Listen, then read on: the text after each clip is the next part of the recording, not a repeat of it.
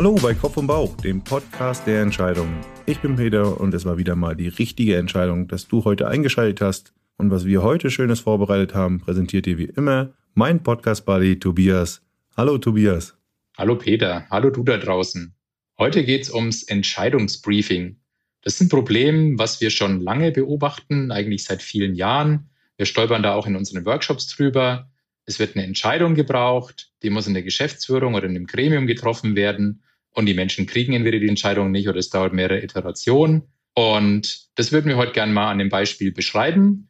Ich habe euch ein Vorgehen mitgebracht, das habe ich seit mehreren Jahren mehrfach ausprobiert, ist also erprobt. Und wenn dich das jetzt interessiert, dann kannst du dich entscheiden, bleibst du dran oder hörst du dir was anderes an. Ja, schön, dass du noch dabei bist. Tobias, wunderbar. Wir haben uns heute mal entschieden, mal ein richtiges äh, Beispiel mal aus unserer Erfahrung auch mitzumachen. Ne? Wir haben ja in der Jubiläumsfolge genau. Gesagt, der Domian, den schicken wir jetzt mal schlafen und wir sprechen ein bisschen mehr aus unserem Alltag. Und eines dieser Themen, die uns immer wieder auch, ja, ich sag mal, beschäftigt, wo wir immer wieder auch mit Kunden zusammenarbeiten und Lösungen finden, ist, wie schaffe ich es schnell, eine Entscheidung Unternehmen zu treffen, die ich sag mal, über mehrere Stationen und auch in einem Gremium oder mit bestimmten Abteilungen zusammen entschieden werden muss. Ne? Genau, eine Entscheidung mit schon Gewicht, genau. die hat einen Impact, die kann jetzt ein Projektleiter zum Beispiel oder ein, keine Ahnung, Teammanager oder jemand in einem Projektteam eben nicht alleine treffen. Er braucht eine Entscheidung, geht vielleicht auch ein bisschen mehr Geld. Und was halt passiert, ich denke, das hast du auch erlebt in, in deiner Karriere, habe ich auch mehrfach erlebt. Es wird eine Entscheidung gebraucht aber man kriegt diese Entscheidung nicht. Nee. oder es dauert ewig lang, bis diese Entscheidung getroffen wird, entweder in einem Gremium oder vielleicht musste die sogar in die, in die Geschäftsführung rein. Dann fehlt wieder eine Information, die kommt zurück, diese Entscheidungssituation, ich brauche hier mehr Daten und so weiter und so fort.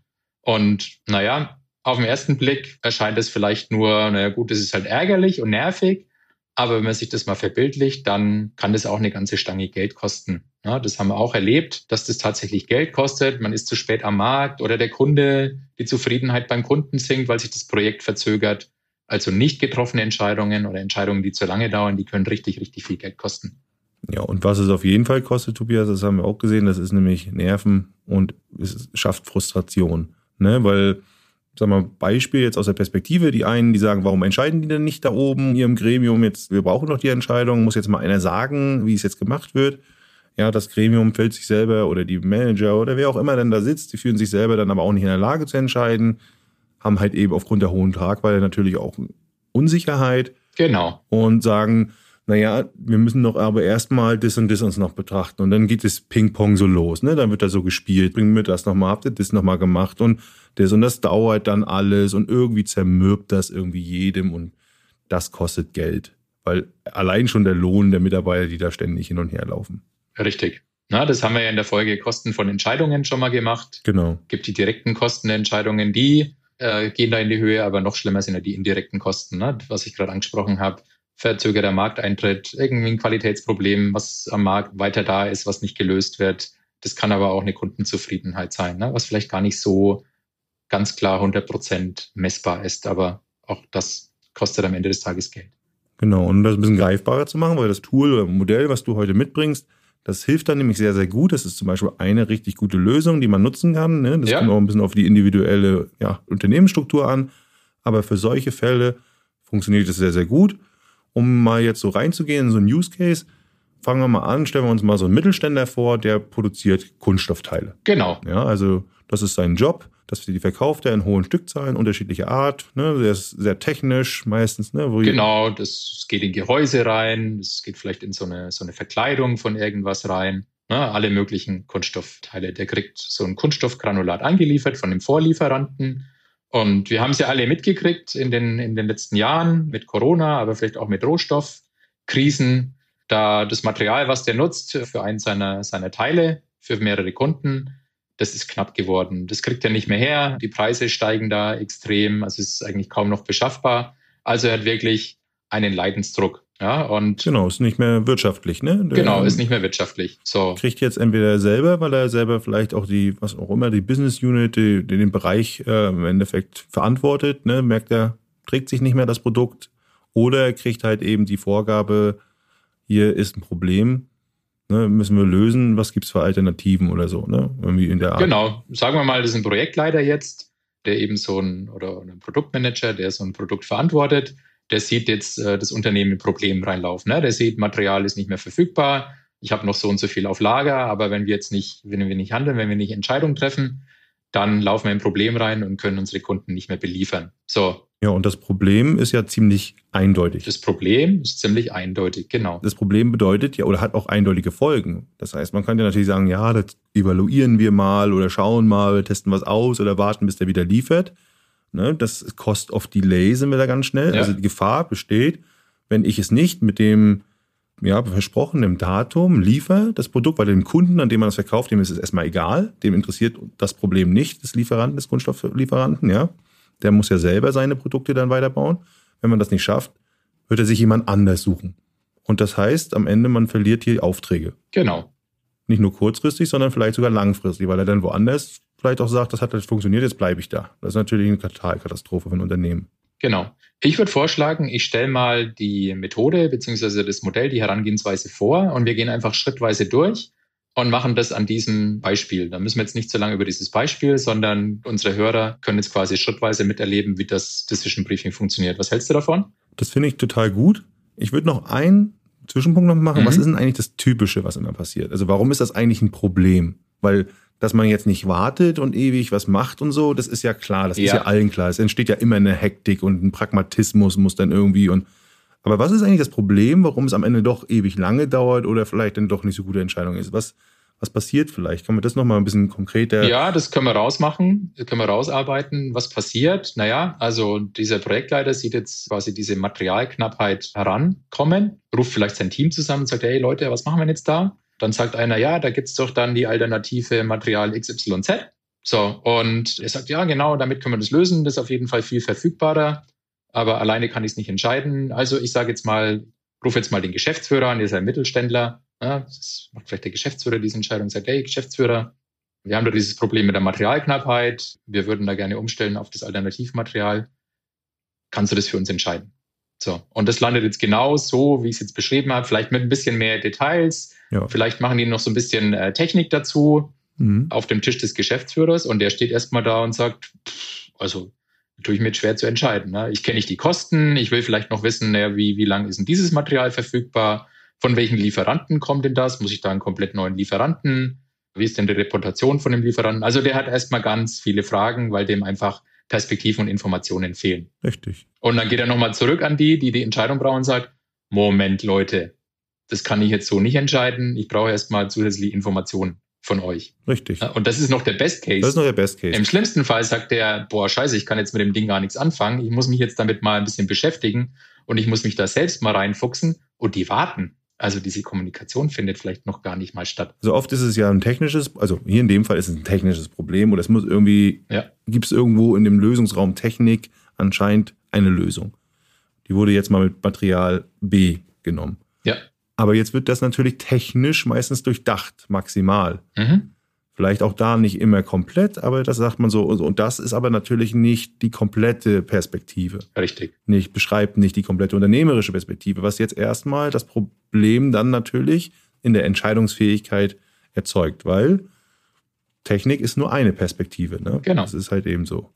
Die hat zwar vielleicht auch Unterperspektiven, aber hier erstmal nur eine. So. Und jetzt wäre mal die Frage, jetzt geht das hin und her. Ne? Das Problem ja. ist hier, ah, ich brauche noch das, dann müssen wir nochmal den Einkauf fragen. Jetzt müssen wir, aber was sagt denn eigentlich, habt ihr schon mal mit der Planung gesprochen? Ja? Was mhm. das eigentlich bedeutet? Brauchen wir dann neue Maschinen? Ja, haben wir eigentlich Fertigungshallen? Ja. ja. wann ist das denn verfügbar? Wisst ihr das eigentlich? Oder habt ihr jetzt nur ein Datenblatt ausgewertet? So, ne? Also, genau. Das ist jetzt so ein bisschen, jetzt geht ein Haufen Fragen, prasseln jetzt auf den Produktmanager ein. Jo, und jetzt geht es wieder zurück und jetzt versucht er die Informationen zu holen und das und das zwischendrin. Ja, dauert das halt ewig. Da, sind, da ist ja keiner glücklich, obwohl jetzt, sage ich mal, erstmal keiner absichtlich einen Fehler gemacht hat. Ne? Und jeder erstmal vielleicht so. Genau, richtig. Und jetzt geht es eigentlich darum, wie kann man solche Situationen vermeiden? Also wie könnte man es schaffen, dass in der Situation, wo das Thema, das Problem auftaucht, und im Unternehmen sind wir ja dafür da, solche Probleme dann zu lösen, und zwar schnellstmöglich, dass wir es schaffen, wenn wir in so ein Gremium reingehen oder wenn wir das, dass wir das für unsere Vorgesetzten, für die für die Entscheider, nennen wir es mal so, vielleicht ist es auch gar nicht der Vorgesetzte, das kommt ja drauf an. Ja. Das ist für den in dem Moment entscheidbar ist. Genau. Damit es eben Zeit spart und damit natürlich auch viele Konsequenzen, die daraus entstehen, ne, dass da keine Risiken entstehen. So, das ist so das ist der Punkt. Richtig. Und was hast du für ein Modell mitgebracht? Ja, das Modell nennt sich das Soccer-Modell. Ne? Klingt so ein bisschen wie Fußball. Soccer ist nicht ganz so geschrieben. Also S-O-C-R-R, also ein S, ein O, ein C und zweimal das R. Das ist, sind quasi die Schritte, kann man sich mhm. aber dadurch leicht merken. Und ich fange mal mit dem S an. Mhm. Ja, das S steht für Situation oder Situation, kommt aus dem Amerikanischen. Also ich brauche erstmal eine präzise Situationsbeschreibung. Ich glaube, das wird ganz oft vergessen bei solchen Entscheidungssituationen. Was ist denn überhaupt die Situation? Ne? Also jetzt wieder auf unser Beispiel zurückzukommen. Die Situation ist, das Material, was wir aktuell nutzen, das wird knapp. Da muss ich jetzt mal reinschreiben, wie knapp ist es? Also wie lange kann ich noch produzieren? Ja, das ist ja wichtig für die Situationsbeschreibung, dass der Entscheider weiß, wie dringend ist denn diese Entscheidung? Ja, also ist es irgendwas, was ich, was mich in einem Vierteljahr ereilt?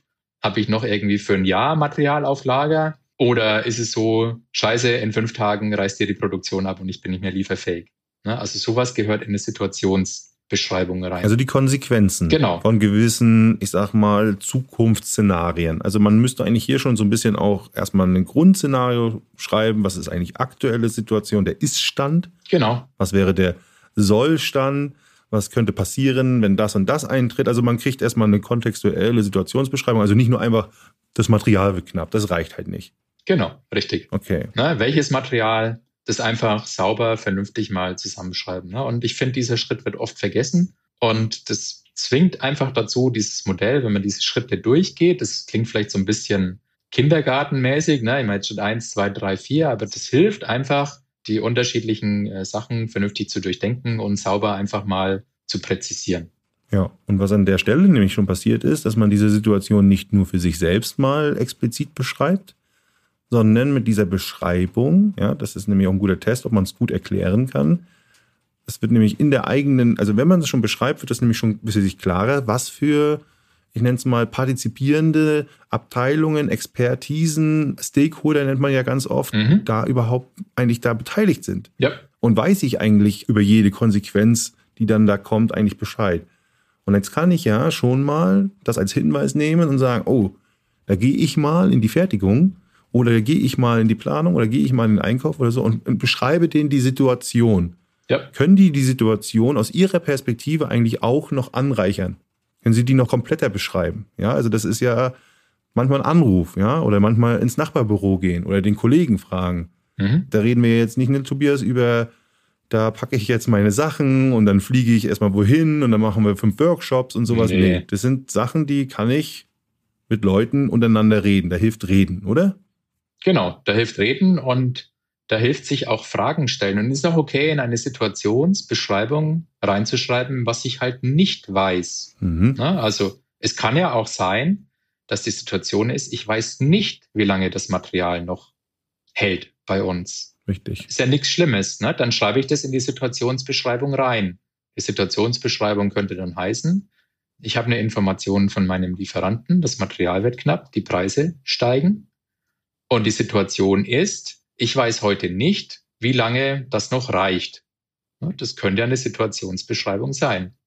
So, und jetzt ist die Frage, die ich mir stelle, okay, bevor ich jetzt anfange, Optionen zu brainstormen, versuche ich vielleicht erstmal eine Antwort auf diese Frage zu bringen. Und was ja oft passiert ist, diese Situation wird dann schon quasi zum Entscheider gegeben. Und der kommt jetzt dann mit dieser Frage und sagt, ja, aber hey, bevor wir jetzt da irgendwo eine Entscheidung treffen, macht mal langsam, Jungs, wie lange hält denn das Material überhaupt noch? Genau. Ja, und das verhindert so ein bisschen dieses Vorschnelle. Und das ist auch der Punkt von einer Methode. Vielleicht ist das immer so, weil du auch gesagt hast, naja, klingt vielleicht lächerlich. Ja, aber das ist es. Spring nicht auf den dritten Punkt, bevor du den ersten gemacht hast. Genau. Trenne das. Am Anfang geht es um die Situation. Ihr werdet merken, ihr rutscht ab in, aber wir könnten doch das machen. Äh, das ist halt aber das und das Problem. Und da seid ihr schon bei Optionen, bewerten und alles drumherum und, mhm. und ich würde das machen. Das ist schon eine Empfehlung. Und nee, was ist die Situation? Wie sieht die Situation aus? Was könnten für Folgen daraus entstehen? Und so weiter. Also das ist erstmal, weil das entscheidet auch ein bisschen darüber, wie nachträglich man sich der Situation auch vielleicht, ja, ich sag mal, hingeben muss, ja. Genau. Vielleicht wird es nämlich auf einmal wirklich richtig kritisch und man sieht sofort, oh, das sind super Konsequenzen und auch die Randbedingungen sind ziemlich schwierig. Oder man merkt, ach, naja, da sind wir noch flexibel und so weiter. Also genau, eigentlich haben wir noch Zeit, ne? die Entscheidung ist gar nicht so dringend. Richtig. Also das Entscheidende ist, dass man bei Soccer zuerst S macht. Genau. Nur S. Richtig. genau. Gut. Okay. So, jetzt aber das, womit die meisten eigentlich einsteigen, Optionen. Richtig. Ja. Jetzt suche ich mal für meine Situation, für mein Problem, suche ich Optionen, Alternativoptionen. So logisch irgendwie, ne? Ja. Das ist ja ein Reflex, ne? Ich habe ein Problem, hier. Option. Eine Lösung. So. Genau. Was ist das Wichtigste jetzt? Und da komme ich jetzt aus dem Innovationsbereich. Ja, die erstbeste Lösung ist meistens nicht die beste. Mhm. Also in den seltensten Fällen ist es so. Was machen wir aber normalerweise? Wir springen auf die erste Lösung. Ne? Wir sagen, ah, ich kenne doch da, wenn wir jetzt mal auf unser Beispiel zurückgehen, da gibt es so das Alternativmaterial ABC und das wäre doch die perfekte Alternative. Ne? Das ist doch schon unser Plan B. Ja, vielleicht lohnt sich aber noch einen Plan C und D und E zu suchen. Ne? Vielleicht mache ich irgendwie einen Teil gar aus Kunststoff. Vielleicht gibt es ja von dem anderen Material, was knapp wird, vielleicht gibt es ja da noch Möglichkeiten. Ne? Also muss jetzt nicht der Materialwechsel sein. Das kann ja sein, kann ich mir viel bevorraten. Ne? Kaufe ich jetzt nochmal so eine richtig, eine Schippe voll und, und stelle mir irgendwie ein Lager voll, damit es für ein Jahr hält, weil meine Prognose ist, dass in einem Jahr wieder vorbei ist, diese Materialknappheit. Also wichtig ist erstmal Optionen zu generieren. Ne? Sammeln. Genau, sammeln. Sammeln. Ne? Eigentlich ist es relativ sammeln. So. Und sammeln kann man, indem man selber welche hat, welche erfragt, welche generiert. Genau, im Team Brainstorming machen. Genau, und das ist dann so dieses Generieren. Ne? Und dieses so, das auch nicht ausufernd, aber auch nicht zu wenig. Also, wie du schon sagst, die erstbeste Option ist es meistens nicht. Gibt sogar noch eine ganz andere Perspektive. Wer eigentlich die meisten Ideen hat, der wird am Ende die beste finden, wenn er gut filtern kann. Hier geht es natürlich immer um Aufwand-Nutzen-Verhältnis. Und ganz oft ist es so, wenn man die Situation sorgfältig beschreibt, wird dieser Perspektivenbaum, die Vielfältigkeit, also die Komplexität des Problems auch deutlich. Mhm. Und dann wird auch schnell klar, dass nicht die erstbeste Lösung oder, oder was heißt eine Lösung, die man sofort im Koffer sofort immer passt, weil jeder hat irgendwo meistens Stärken und Schwächen. Ne, weil wir trauen uns ja allen, ne, Tobias, auch unseren Kunden trauen wir immer zu, die eierlegende Wollmilchsau, ja, das ist so, also die, die alles kann, die erkennen wir alle blind. Okay, ja, die gibt's ja leider meistens ja. nicht. Und wenn es die überhaupt auf einer Funktionsseite gibt, dann ist die Schweine teuer. So, das ist so. Also geht es darum, Optionen zu generieren. Und was ist wichtig bei dem Thema Optionen, wenn ich Optionen mache? Was ist da ganz wichtig? Was nehmt ihr bei der Methode mit? Wenn ihr Optionen sammelt, bewertet die nicht. Das bricht Kreativität sofort ab. Yep. Ja, also es geht nicht darum, jetzt wenn einer sagt, ja, da machen wir gar keinen Kunststoff, dann machen wir es aus Holz. Ich meine, okay, vielleicht ist es ja sogar eine Idee, aber ich sag mal so, wenn der Kunde ein Kunststoffprodukt braucht, aus welchen Gründen auch immer, Isolationsfähigkeit und so weiter, dann ist das halt vielleicht mal das Framing. Ja? Also wir wollen natürlich schon fokussiert bleiben, genau. aber bewertet nicht. Gerade wenn es darum geht, erstmal Optionen zusammen, bewertet sie nicht. Das bricht das ab. Ja. Richtig. Richtig. Also erstmal nur Optionen sammeln beim O. So, weil, das bringt mich nämlich zum nächsten Punkt. Jetzt kommt das C, Comparison. Mhm. Jetzt geht es ans Bewerten und Vergleichen. Richtig. So. Und was brauche ich, Peter, wenn ich äh, bewerten und vergleichen will? Ich brauche erstmal Kriterien. Richtig. Warum? Was sind denn unsere Kriterien? Das sind nichts anderes als unser Maßstab, von dem wir so oft reden. Genau. Damit wir mal klar sagen können, was ist denn überhaupt eine gute Option? Weil das Witzige ist, das kennen wir alle, da kannst du nämlich fünf Leute in den Raum stecken und die können da herrlich lange drüber diskutieren und jeder hat eine Perspektive, warum die eine Option, die er da befürwortet, eine gute Option ist. Das hat alles seine Gründe.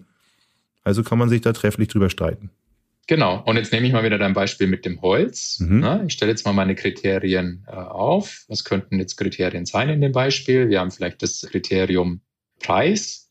Wir haben das Kriterium Verfügbarkeit. Wir haben das Kriterium technische Parameter. Also was muss das können? Isolierfähigkeit vielleicht, genau. Temperaturbeständigkeit. Richtig. Wir haben vielleicht das Kriterium Nachhaltigkeit, ne? weil dem Unternehmen ist es wichtig, dass äh, das schaut vielleicht auf den CO2-Fußabdruck. Mhm. Wir schauen vielleicht auf, was ist die eine Bewertung der Lieferanten? Also sind es, sind es quasi Lieferanten, die man vertrauen kann? Vielleicht gibt es auch soziale Kriterien, die ich da erfüllen muss. Ne? Wie geht es da um, um Kinderarbeit? Genau. Ne? All solche Sachen. Ne? Das könnte also können sehr viele Kriterien sein. Da gibt es nämlich auch in den Kriterien gibt es auch zwei Sorten, und zwar nämlich Ausschlusskriterien und Bewertungskriterien. Mhm. Also zum Beispiel kann man sowas wie Kinderarbeit oder gewisse Gesetze und ne, Normen, das sind Ausschlusskriterien. Wenn jetzt zum Beispiel das bedeutet, das muss halt nach der DIN ISO so und so fertig sein Oder manchmal hat man auch zum Beispiel so typische IP-Klassen, muss das Produkt zum Beispiel, wenn das das nicht kann, dann ist das ein Ausschusskriterium. Oder es würde halt wahrscheinlich extrem viel Aufwand oder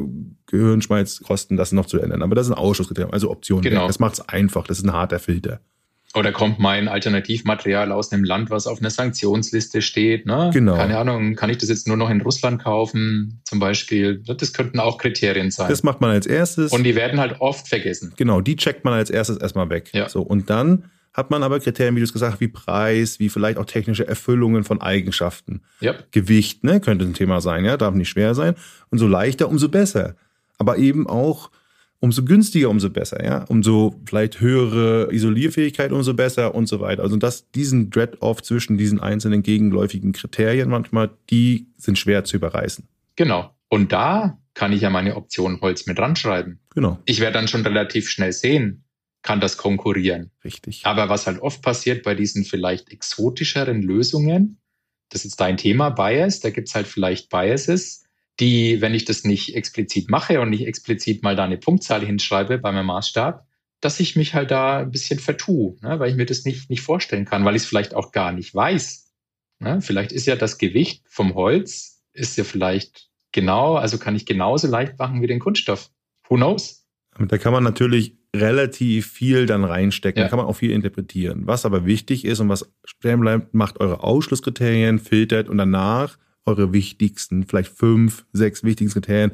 Malt euch das mal auf. Das reicht zum Beispiel auch. Zeichnet euch mal eure aktuelle Option rein. Das ist der Status ja. quo, der Referenzpunkt. Und dann sagt ihr, welche Option der Holz ist halt ein bisschen günstiger. Ich weiß jetzt nicht, wahrscheinlich ein bisschen teurer als Kunststoff, dafür ein bisschen nachhaltiger und so weiter und so ja. fort. Ne? Also da kann man mal ein paar Kreuzchen machen, dann wird man schon sehen, wo man die andere Option hinmacht und dann schiebt man das mal so optisch visuell ein bisschen. Genau. Und dann wird sehr schnell klar, welche Option denn wo, welches Profil, so nennen wir das immer, ne, Tobias, welches charakteristische Profil an den Kriterien eigentlich hat.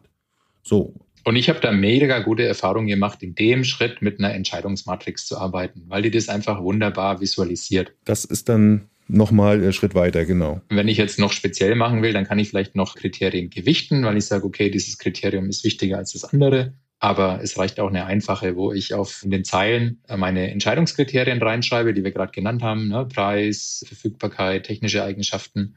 Und in den Spalten mache ich dann meine Optionen rein. Ja, da steht dann Status quo, der Kunststoff, den ich heute nutze, ja, Kunststoff 1, vielleicht der Alternativkunststoff, Kunststoff 2. Vielleicht finde ich noch eine dritte Variante, irgendwas neu, ein neuerer Kunststoff, vielleicht noch so ein bisschen experimentell, noch nicht verprobt. Und äh, keine Ahnung, nehmen wir Holz. Ja, und vielleicht ist auch noch eine Option drin und sagt, ich stelle das Produkt gar nicht mehr her. Mhm. Ja, ich, ich pausiere das. Kann ja auch eine Option sein. Also das wäre dann schon ein Schritt weiter, dann sind wir schon bei einem Scoring-Modell. Aber auch das hilft eben wieder, um diese, ich sag mal, mehreren Perspektiven, die es hier in dieser Entscheidungsfindung benötigt, zu nutzen und dann wirklich Optionen zu vergleichen. Das ist auch wichtig, Optionen. Deswegen gibt es ja auch bei Soccer ein O, genau. weil es um Optionen geht, nicht um genau. eine Option. Richtig. So, jetzt haben wir verglichen und der Vergleich führt ja zu einem was? Zu einer Empfehlung. Ne? Das R in Soccer, R, R wie Recommendation. Richtig, nicht zur Entscheidung. Ne? Wir haben ja gesagt, wir können es nicht selbst entscheiden. Das ist ein Fall, den wir nicht selbst entscheiden können. Und da gehört eine Empfehlung dazu. Und was ich ganz oft erlebe, ist, dass man sagt, okay, schau mal, hier, ist mein, hier sind meine Optionen, also die, die besseren Entscheidungsbriefings. Hier ja meine Option, hier ist mein Vergleich, meine Comparison. Ne? Da wird vielleicht sogar auf eine, auf eine Folie oder ein Dokument so eine Entscheidungsmatrix reingemalt und das gebe ich dann dem Entscheider. Richtig. So, aber ich habe mich ja intensiver damit auseinandergesetzt wie der Entscheider mit der Sache. Richtig. Ich, ich wette, ich kann eine Empfehlung geben, wenn ich mich intensiv damit. Na, ich sollte eine Empfehlung geben, warum denn nicht? Genau. Weil wenn ich sie nicht geben kann, ist das ein Ergebnis dafür, dass es auch für dich nicht als Experte, der sich intensivst gerade mit dem Entscheidungsproblem beschäftigt hat, nicht entscheidbar ist. Genau. So, dann fehlt mir ein Informationen oder, was haben wir? Eine Entscheidung, die wir per Zufall entscheiden können, weil alles anscheinend gleich ist. Genau, richtig. Das Entscheidende bei hier ist ja eigentlich, weswegen Empfehlung heißt, es geht schon nicht darum, jetzt entscheiden per se, sondern es geht darum, dass SOC, SOC, am Ende dazu führt, dass ich eine Informationsanreicherung habe. Ich sammle Informationen, mhm. ich sammle Optionen. Über den Vergleich verstehe ich das Problem besser und kann viel aussagefähiger über die Stärken und Schwächen, die Pro und Cons in meinem Problem sein, um damit eigentlich eine sichere und bessere und gute und Entscheidung zu treffen. Das ist das entscheidende Punkt. Und deswegen kann ich auch an dem Punkt eine Empfehlung geben. Genau. Weil sie nämlich logisch und plausibel und klar und transparent erklärbar ist. Und das hilft dem Entscheider, dem ich das präsentiere. Genau. Mit ein bisschen Kontext, also was ich zum Beispiel gemacht habe, wenn ich so eine Entscheidungsmatrix genommen habe, ich habe quasi die Spalte mit der Option, die meine Empfehlung wäre, die habe ich dann quasi so eingerahmt oder fett gemacht oder man macht nochmal eine, eine extra Folie oder einen extra Absatz. Man sagt, meine Empfehlung wäre Option 1, 2, 3 und gebe da ein bisschen Kontext dazu. Ja, manchmal war es auch so, dass ich eine dann eingerahmt habe und die war auf den ersten Blick gleichwertig zu einer anderen in der Entscheidungsmatrix. Ja, die waren vielleicht, keine Ahnung, einen Punkt oder so auseinander im Scoring. Und ich habe trotzdem gesagt, okay, ich würde die empfehlen, weil der Punkt Preis zum Beispiel, den würde ich dann nochmal höher, höher gewichten oder würde ich nochmal höher erwerten. Ne? Die waren beide, haben den gleichen Score, aber im Preis ist die Option 2 die bessere und deswegen wäre meine Empfehlung, Option 2 zu machen. Genau. Also begründe die. Profis gucken sich dann noch an, was sind die Konsequenzen der eigenen Option, wie sicher sind sie, also wie wahrscheinlich sind sie und wie unwahrscheinlich. Ne? Also ja. so ein Preis zum Beispiel, der kann ja wieder am Markt hängen, wenn ich da, ich denke mal so an ein, zwei Projekte, die wir auch schon hatten, da geht es um Magnete zum Beispiel. Ja, da ist ein Preis für ein Magnet ist super volatil, kann extrem schnell steigen. Ne? Das heißt, bei dem anderen habe ich vielleicht eine Option, wo die nicht drin sind. Mag vielleicht die Option sein, die vielleicht an der zweiten Stelle jetzt erstmal im Scoring ist, aber ist vielleicht viel, viel, viel stabiler oder weniger anfällig gegen solche Zukunftsschwankungen, nenne ich es mal. Das könnten auch so kontextuelle Empfehlungen sein, ne? So. Richtig, genau. So, jetzt können wir ja sagen, jetzt können wir ja sagen, Socker durch, ne? Also Socker. ab Situation, Option, verteilt, eine Empfehlung gegeben. Richtig. Jetzt wird das was mit der Entscheidung. Jetzt kommt ein Punkt, der wahrscheinlich noch öfter vergessen wird, und zwar ist das zweite R. Das steht für Request im Englischen. Also fordere die Entscheidung jetzt auch wirklich explizit ein. Also wenn man die jetzt in Person gibt, ne, also man geht ins Büro von dem Geschäftsführer und, und erzählt dann das alles, oder man, man schickt dann eine, eine Präsentation oder schreibt das in einer, in einer kurzen E-Mail, Entscheidung einfordern. Sagen, ich brauche jetzt von dir eine Entscheidung oder wir brauchen von dir jetzt eine Entscheidung. Und sage am besten noch dazu, bis wann. Ich brauche von dir die Entscheidung bis Ende dieser Woche, weil ich habe dir eine Situation beschrieben. In zwei Wochen reißt unsere Versorgung ab. Wenn wir es bis Ende dieser Woche haben, da können wir noch reagieren. Da kann ich noch bestellen. Richtig. Bei der Alternativoption. Genau. Sag das dazu. Das wird oft nicht gemacht. Und dann ist es natürlich unklar. Ja, manchmal ist ja auch nicht klar, wer entscheiden soll, wenn man in so einem Gremium pitcht. Ne? Das muss man genau. auch sagen. Ich brauche die Entscheidung vielleicht als Produktmanager, weil am Ende werde ich dafür in Anführungsstrichen auch verhaftet. Ne? Das gibt's ja auch. Yep. Also deswegen da auch den Request ganz klar einfordern. Und umso wichtiger ist es natürlich auch, dass ich Entscheidungsfähigkeit schaffe. So in dem Moment. Yep. Ne, was dann noch oft vergessen wird in solchen Sachen sind dann nur Perspektiven, die vielleicht noch drumherum, die haben jetzt vielleicht auch nichts mit dem Problem an sich zu tun, sondern die sind eher so, wie viel Zeit brauche ich dann, was ist eigentlich die Feasibility der ganzen Geschichte, also was kommen da vielleicht auch für Risiken noch, haben wir da schon Erfahrungen, Kompetenzen, ne? da kann man dann irgendwann auch mal sagen, ja. na gut, wenn wir jetzt auf einen ganz neuen Pfad schwenken, dann werden wir mit hoher Wahrscheinlichkeit wahrscheinlich hier Planungsfallacy Bias haben, wir haben unterschiedliche Risiken drin, mit Sicherheit wird es dann noch Sachen geben, an die können wir jetzt gar nicht denken, ne? oder gehen wir lieber Plan C, da kennen wir uns aus und so weiter. Also das sind nochmal so Themen, die dann noch drumherum genau. kommen. Was brauche ich vielleicht auch für ein Budget nochmal, um diese Investitionen zu machen und so weiter. Also das sind Sachen, die kommen natürlich auch nochmal dazu. Genau, die beiden Perspektiven Zeit und Risiko, die kann ich bei einer Situation einbauen. Ne? Also Situation, was ist der Impact, wenn wir die Entscheidung jetzt nicht treffen? Die kann ich auch beim Request machen. Ne? Ich brauche die Entscheidung bis zum, mhm. weil sonst ist der Impact XYZ, ne? sonst ist der Impact, ich kann nicht mehr liefern. Richtig, folgen. Was sind die Kosten einer nicht getroffenen Entscheidung? Wäre da oft der Fall, zu sagen, wenn ihr nicht entscheidet oder wenn du nicht entscheidest oder wenn ihr, liebes Gremium, das äh, in der nächsten Sitzung nicht entscheidet, dann Punkt, Punkt, Punkt. Ist das die Konsequenz? Richtig. Oder das Umdrehen und zu sagen, was ist der Wert einer schnell getroffenen Entscheidung? Wenn du das bis morgen entscheidest, haben wir noch die Möglichkeit, uns beim Lieferanten XYZ Material zu sichern. Das ist Stand, heute ist es verfügbar und er hat mir das bis morgen zugesagt. Das wäre der Wert einer schnell getroffenen Entscheidung. Ne? Das wäre dann anders geframed. Genau. Das wäre die Chancensicht. Genau. Andere sehen das vielleicht dann auch als Druck aufbauen, aber wenn es entscheidungs- und klar und transparent da ist, dann ist das nämlich eine Information, die wichtig ist. Genau. Und abschließend würde ich eigentlich zu dem Thema noch eins sagen, was oft passiert ist oder was oft auch bei unseren Kunden immer wieder mal zu sehen ist, was wir selber aus unserer eigenen, ich sag mal, Karriere und beruflichen Erfahrung kennen, ist, dass man sich manchmal nicht traut, ich sag mal, auf negative Informationen oder so zu kommunizieren. Ja, das ist so, man will es vielleicht nicht selber hören. Das ist einerseits der Empfänger, der das nicht gerne hören will, der eigentlich lieber eine Lösung haben will und so weiter. Aber auch derjenige, der vielleicht, ich sag mal, dort irgendwie auch in einem Abhängigkeitsverhältnis steht oder auch manchmal ist vielleicht die Stimmung gerade gedrückt, es ist Stress, es ist eine Drucksituation und dann will man eigentlich nicht sagen, naja, guck mal, das und das, äh, das wissen wir eigentlich noch nicht. Ja. Oder das und das könnte als Risiko sein.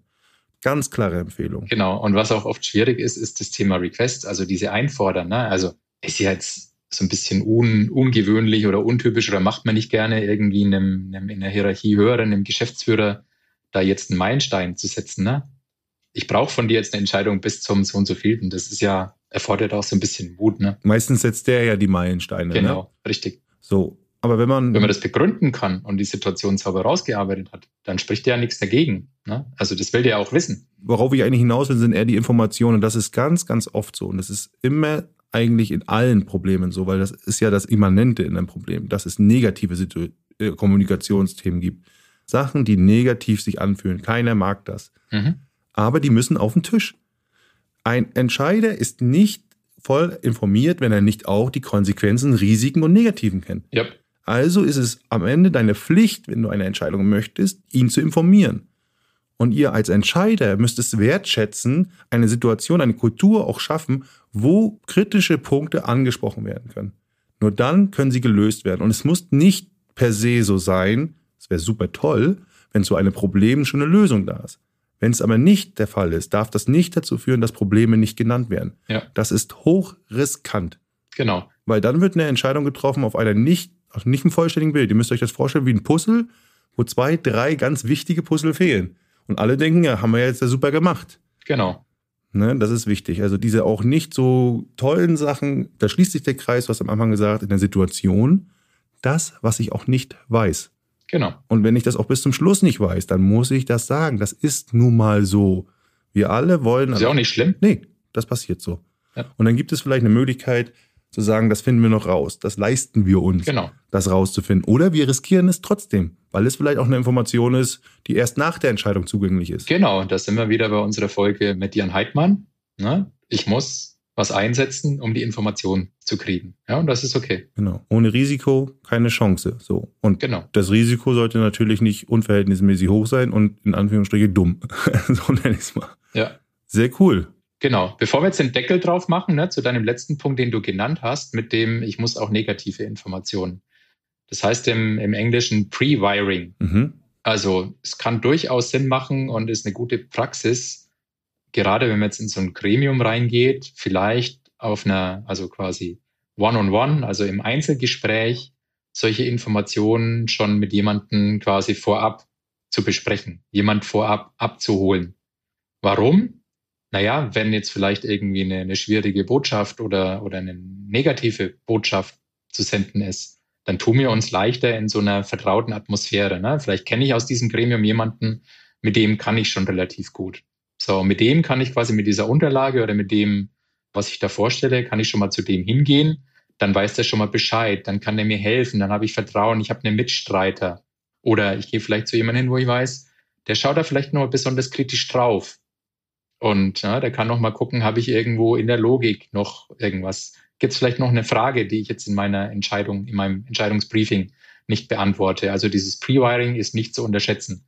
Sieht so ein bisschen nach viel Aufwand aus, aber kann am Ende des Tages helfen, schneller zu sein. Nicht kann, das wird. Ja. Weil das ist ein Prozess, den gehe ich von vorne bis hinten einmal durch und ich bin in 99 der Prozent der Fälle in dem Moment entscheidungsfähig oder ich weiß auch, warum ich nicht entscheidungsfähig sein kann und was ich machen muss danach.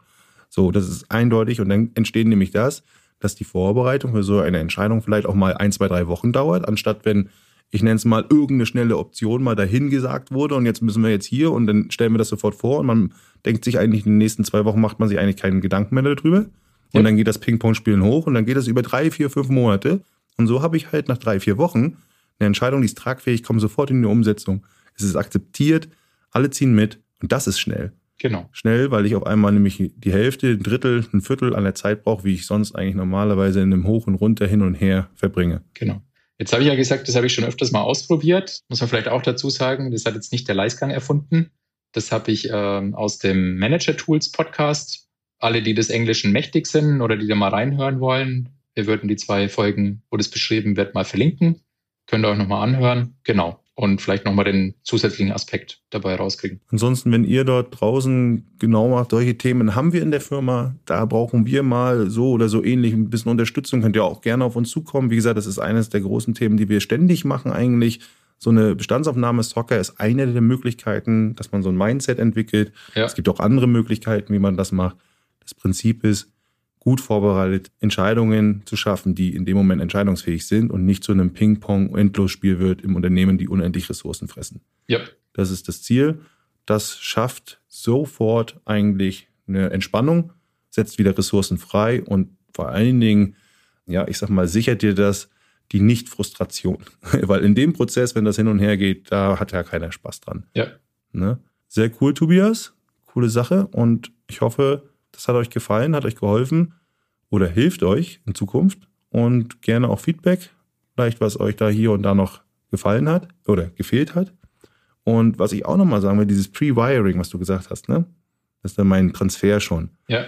Das Pre-Wiring passiert übrigens fast automatisch in vielen Unternehmen, weil ich nämlich, wenn ich die Situation sorgfältig beschreibe, schon merke, was eigentlich alles dazugehört. Ja. Und wenn ich dann anfange, sorgfältig eigentlich Optionen zu generieren und die nachher auch bewerten will anhand dieser wichtigen Perspektiven, dann muss ich ja schon zu den einzelnen Leuten, Abteilungen gehen und mit denen sprechen. Ja. Weil ich brauche ja nicht als Projektleiter anfangen, Technik zu bewerten oder eine Fertigungsplanung oder Kosten. Ne, das, da kann ich ja zu den Abteilungen schon direkt auch zu den Experten hingehen. Dann fühlen die sich mitgenommen, abgeholt, integriert. Ja, das heißt, die haben dann ganz klar sich auch schon mit eingebracht. Ja. Und selbst wenn deren Perspektive dir als verantwortlicher Entscheidungsvorbereiter nicht gefällt, dann ist es ja nicht so, dass du es so machen musst. Es ist eine Perspektive. Richtig. Ne? Das ist aber für dich wertvoll. An der Stelle vielleicht der Hinweis auf die Folge mit Karin und Frank. Da haben wir über die Decision Heads gesprochen.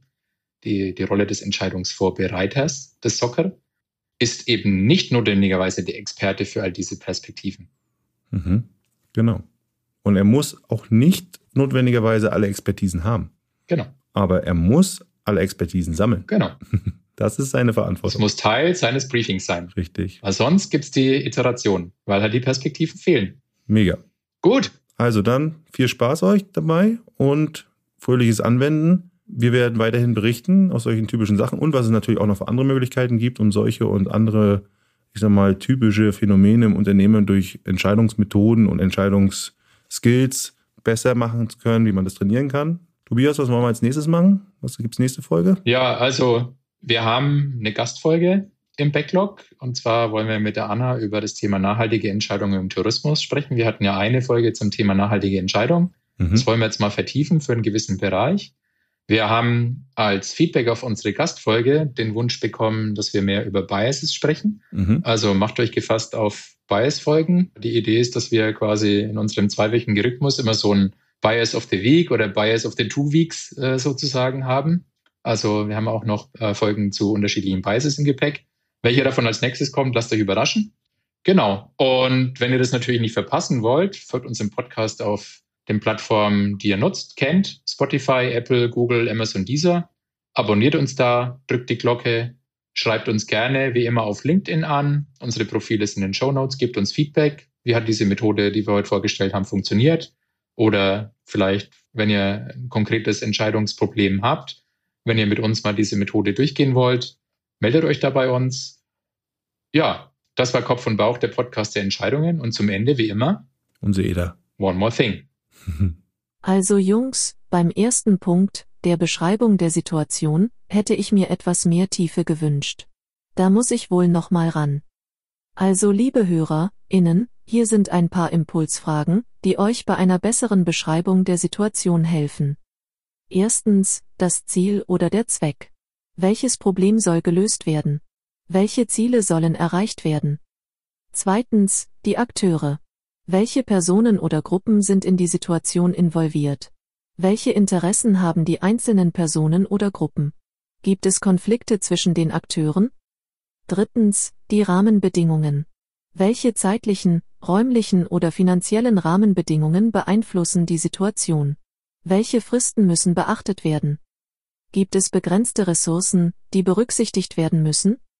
Viertens, die Faktenlage. Welche Informationen liegen vor und welche fehlen noch? Welche Daten, Fakten oder Meinungen sind verfügbar? Welche Informationen sind noch nicht bekannt, könnten aber wichtig sein? Fünftens, die Historie. Welche bisherigen Entwicklungen haben zu dieser Situation geführt? Was sind die Ursachen oder Auslöser für die aktuelle Situation? Gab es frühere Entscheidungen oder Ereignisse, die sich darauf ausgewirkt haben? Wie hat sich die Situation im Laufe der Zeit verändert? Bis zum nächsten Mal. Tschüss, eure Ada.